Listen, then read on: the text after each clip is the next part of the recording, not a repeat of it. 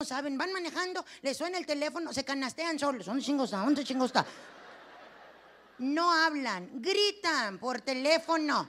Bueno, o sea, cállate, cabrón. Los celulares se inventaron para cortar distancias. ¿Para qué gritas? Pero ahí está. ¿Eh? ¿Qué pa- ¿Eh? A ver, espérame. Y le apagan al estéreo del carro. A ver, dime. ¿Qué- ¿Eh? No, no te oigo. ¿Eh? A ver, espérame. Y le apagan al clima del carro. ¿En qué les afecta? ¿Eh? Y uno de mujer no es que sea metiche, pero como que se nos da el. ¿Quién es? ¿Quién es? Y el vato. ah, Sí, porque. ¿Qué? No, ¿qué quién es?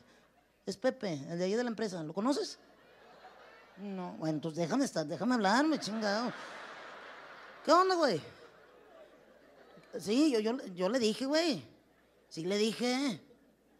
¿Quién estoy contigo? Pásamelo. Fíjate, ya se emocionó en la plática.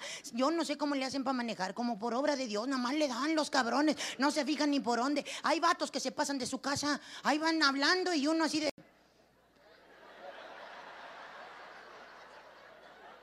No era la calle de nosotros. ¿Eh? Que la calle ya te la pasas. Pues dime, dime. ¿Estás viendo cómo ando? Vamos, cabrón, ¿cómo ando? Pues nada más estás hablando por teléfono, ridículo.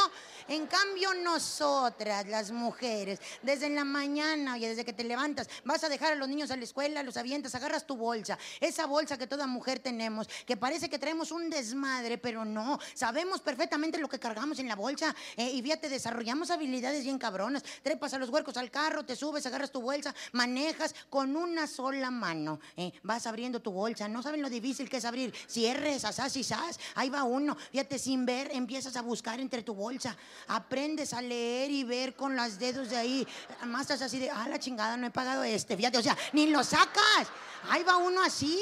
eh, Sacas la comestiquera, ¿verdad? Agarras ahí la, la máscara para las pestañas y empiezas en chinga. Y manejando. Te suena el teléfono. Bueno, ¿qué onda?